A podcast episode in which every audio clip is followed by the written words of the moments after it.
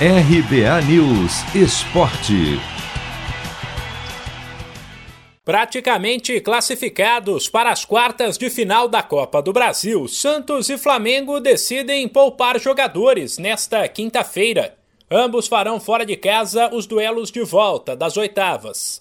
7 e 15 da noite no horário de Brasília. O Peixe visita a Juazeirense e pode perder por até 3 de diferença.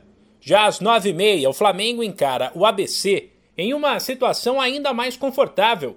Pode perder por até cinco gols. Pelos lados do Peixe, o atacante Marinho, com dores musculares, já não teria condições de jogo.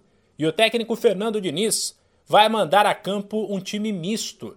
A escalação ainda não está confirmada, mas uma provável formação tem João Paulo, Pará, Kaique, Wagner Leonardo e Felipe Jonathan Jean Mota, Gabriel Pirani e Vinícius Zanocelo, Ângelo Marcos Leonardo e Lucas Braga.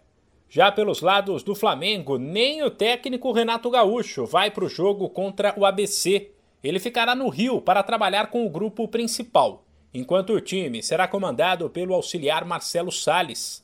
E apenas reservas, inclusive alguns de peso, como Thiago Maia, Michael e Pedro, viajaram junto com 11 garotos do sub-20.